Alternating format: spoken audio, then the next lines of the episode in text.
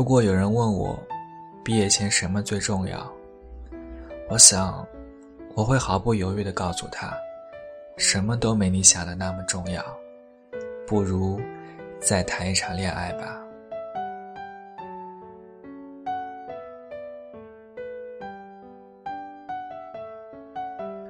同学，这图书证是你本人的吗？看门大爷将我打量了一番，再对比他手上的证件照，不像啊！拜托，当然不像，我可比他帅太多，好吗？我叫方泽宇，图书证的主人是我的室友。你问我的去哪了？呃。从小我就这么自我教育：学海无涯，回头是岸。图书证这玩意儿，我只见过它一面，就是发到我手上的那天。但是，开学我便受到警告，过不了大学英语四级，就甭想拿到毕业证。由于明年夏天就要毕业，能够打败四级大魔王的机会，就只剩这个冬天了。于是，我通过一兜橘子，和大爷建立了深厚的友谊。之后，便拿着室友的图书证，肆无忌惮地出入图书馆，每天起早贪黑，乖乖地化身为一只单词复读机。我们寝室那几个备战考研的兄弟，也都坐在自习室的长条桌后面装模作样。侯永伟。常去盘踞我斜对面的位置，而他女友就坐在我旁边。侯永伟是一个丑丑的男生，他的穿衣秘诀是像这样，每次脱下来再放个几天，就像新的一样哦。靠，这样也不妨碍他有女朋友，叫人情何以堪？另外一个有条件出山入队的室友是海哥同学，他个头很高，可他的女友偏偏身形娇小，总是喜欢像只考拉似的挂在海哥身上，一点都不顾及像我这种单身汉的感受。那天我拿过侯永伟女友放在桌上的化妆镜，整理了一下发型，就在这时。铺在我对面的碎花桌布抖了一下，我没好气的一拉，却又被另一只手生硬的拉回去。我猛一抬头，一个长发女生在对面的位子上翩翩就坐。这时，窗外吹进来恰好的秋风，恰好又有完美的光线打上了他的侧脸。他和旁边女同学打招呼的笑容。好看指数，恰好可以追平我的女生，心怀结衣。刚好，我又是一个相信一见钟情的痴汉。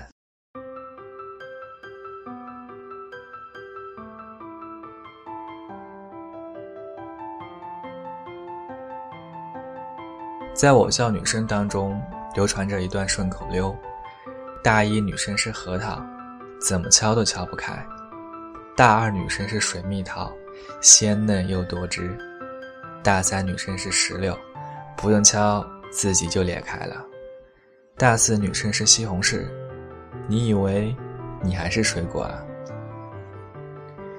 或许是我的青春期实在来得太晚，我在她们最鲜嫩多汁的时候从来没有动过凡心，可竟在毕业前被一颗西红柿收走了魂魄。经过我一段时间的盯梢和观察，显然，这颗名叫谢珍的西红柿没有男朋友。我深感这不科学，为此专门请教了全寝室最有恋爱经验的丑男人侯永伟。这个嘛，不好说，没看谢同学在考研吗？未来怎么发展还说不准，谈恋爱。就等于添乱，可我真的很想成为那个乱。刚到深秋，一个女精神病跑到我校的人工湖自杀，路过的行人纷纷围观，只见女疯子的两手像螺旋桨一样晃动，但也挡不住她就要下沉的态势。虽然我也会点水性，但我从小就被我妈教育：“你可是我们老方家三代单传，千万不能学别人见义勇为。”可就在我准备一走了之的时候，偏偏让我看见了一张朝思暮想的脸。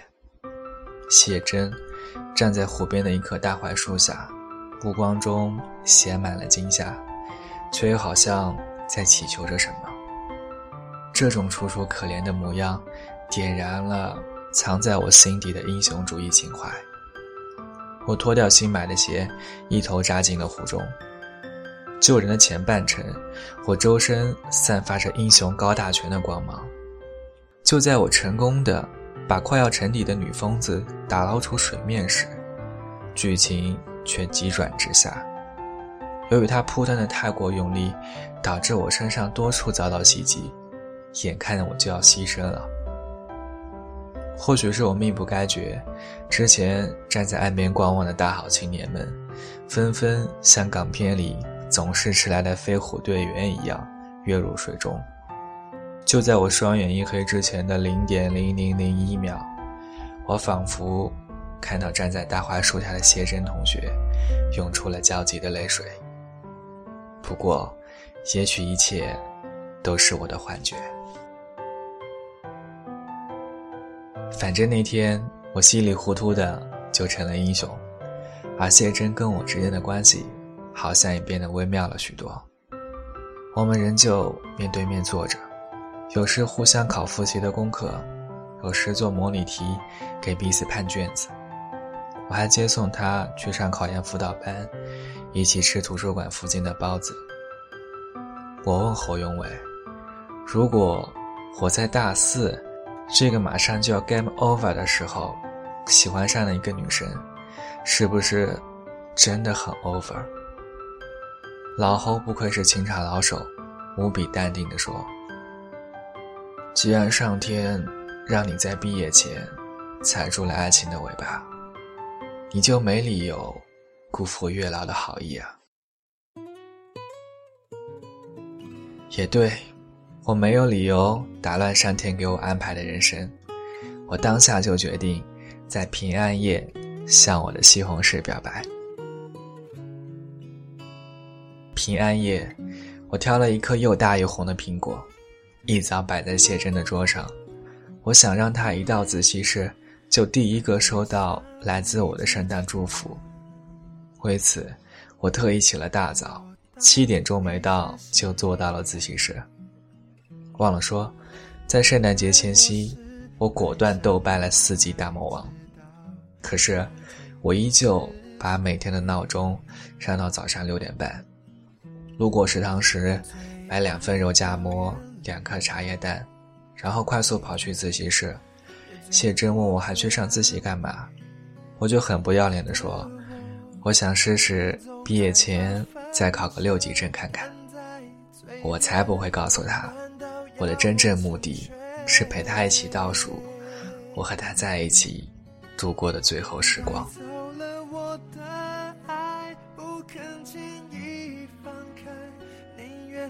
翩然而至的谢真第一眼就注意到了桌上的苹果，他把苹果托在手中，一副心情愉快的样子。谁的苹果啊？方泽宇，是你的吗？他把苹果递到我面前，我刚想说是，他的室友从后面拍拍他：“谢真，你的包裹，刚才送到宿舍，我帮你收的。谢谢你哦，我这里有颗苹果。”给你吃，不是吧？我的苹果，我内心哀嚎。但女生竟然真的接过苹果，大口啃起来。听说今天苹果卖的特贵呢，知道你还吃啊？他三下五除二就把一整颗苹果吞进肚里。而谢真呢，已经完全忘了送苹果给他的人，正兴高采烈地拆着包裹。哇哦，圣诞树哎，快说是不是那个谁送你的？女生羡慕地说：“你看嘛，还说对你没意思。”我看啊，等你考去他们的学校，就修成正果了。真的吗？谢真听完很是兴奋，可马上担忧起来，说不定他有女朋友啊。乱操心，有女朋友的话，还会送别的女生圣诞礼物吗？听他室友说完，谢真若有所思的笑笑。我摸了摸放在桌底下毛茸茸的圣诞帽，还有包在圣诞帽里彩色的鲜香烟花。本来是要跟苹果一起当做礼物送给他，晚上再到后面的花园里来一场浪漫的烟花之夜，跟着再找机会对他表白。多么 romantic 的计划！所有的计划都被。那个谁打破了？原来要考去北京读研的谢真，仅仅是因为有一个她喜欢已久的男生在那里。心情沮丧的我，只好一个人躲进花园里，放光了烟花。方泽宇穿过亮晶晶的花火。我看到谢真正向我走过来，大伙说要出去 K 歌，你来不来？唱歌啊，我五音不全啊。少来了，大是你参加过校园歌手大赛呢，我还记得你当时唱的是林宥嘉的心酸。说实话，你唱歌时候还挺帅的。能够被喜欢的女生夸奖，真的是一件让人肾上腺素飙升的事。我一扫刚才的沮丧心情，当下答应一起去唱 K。那天晚上，好不容易轮到我唱，谢真的位子却空了。他貌似接到一通电话，已经跑到外面听，说不定整晚他都在等那通电话呢。只有我，还在傻傻的唱着，明明爱啊。却不懂怎么办。那天玩到最后，就只剩下我和谢真两个清醒的人。我们靠在一起，喝着剩下来的啤酒。我第一次听他讲他高中时的事，还有他用整整六年的时光都在暗恋的那个他。我知道自己输了，不过我不难过。失恋是什么东西？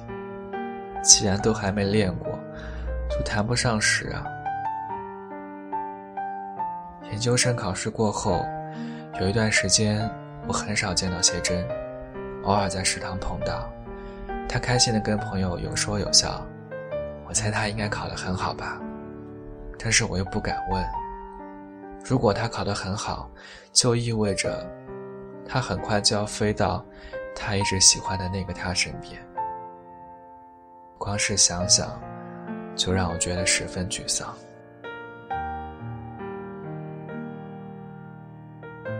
毕业前的最后一个学期，我照例来到图书馆，看向对面那个空荡荡的座位。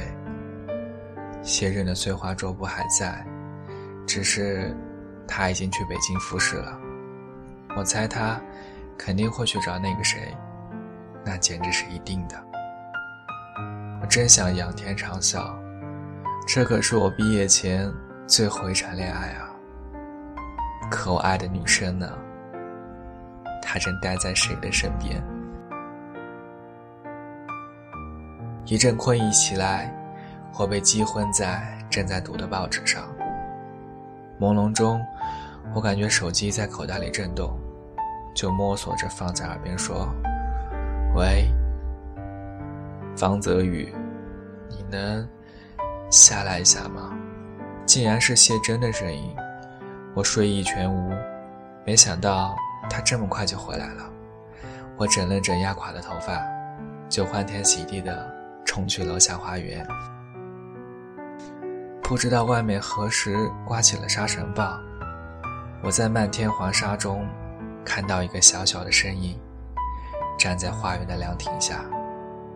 谢珍，我喊她。不等我走过去，她就跑过来，扑倒在我怀中。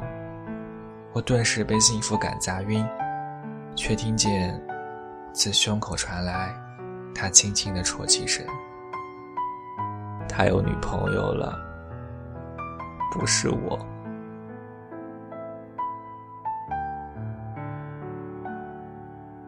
哈，这可真叫人火大！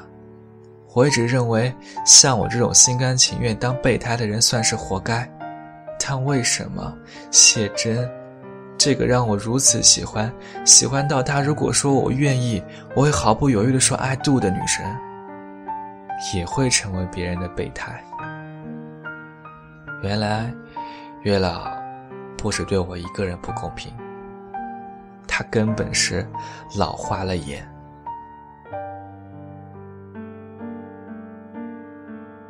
没关系啦，他不要你，是他的损失。原本我好想说，那我要你，或者。你愿意做我的女朋友吗？可就是说不出口。我紧紧地拥抱了谢珍，足足有五分钟，并试图在她脸上留下轻轻一吻。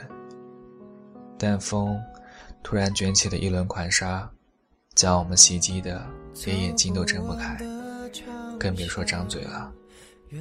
我只能把她护在我的外套下面。大喊了一声，用跑的，就把他送回了宿舍。一场春风，吹走了谢珍的爱情，却没吹走他追逐理想的信念。最终，他还是去了那个他所在的大学读研。但说来好笑，一直自认为很有把握考上的那个他，却没能。直升本校的研究生。谢珍北上那天，我把他送上火车。本还想说一些有的没的，却被挤下了车。我们只能透过车窗，比手画脚，隔窗交流。我看到他咬了咬嘴唇，哭了，而我也隔着车窗流下了眼泪。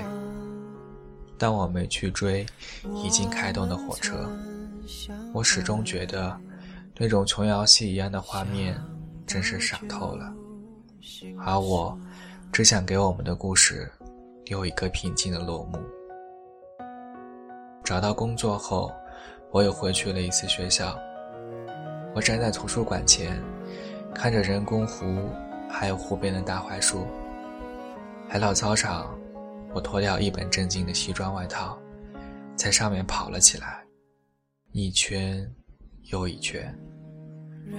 我没想到，曾经总觉得很长的跑道，真的像林宥嘉的歌里唱的：“跑不完的操场，原来小成这样。”操场旁的小卖店正在放一首恶俗的老歌，但我仍旧。很大声的，跟随着劣质音响，荒腔走板的唱着。当你走上离别的车站，我终于不停的呼唤呼唤。眼看你的车子越走越远，我的心一片凌乱凌乱。唱着唱着，我仿佛看到再有谢珍的火车。刚刚驶离站台，而原本呆立在原地的我，竟也俗不可耐地追着列车，像现在这样挥舞着双臂跑了起来。却不懂怎么办，让爱强忍不折断，为何生命不准的人想就可以修正过往我曾有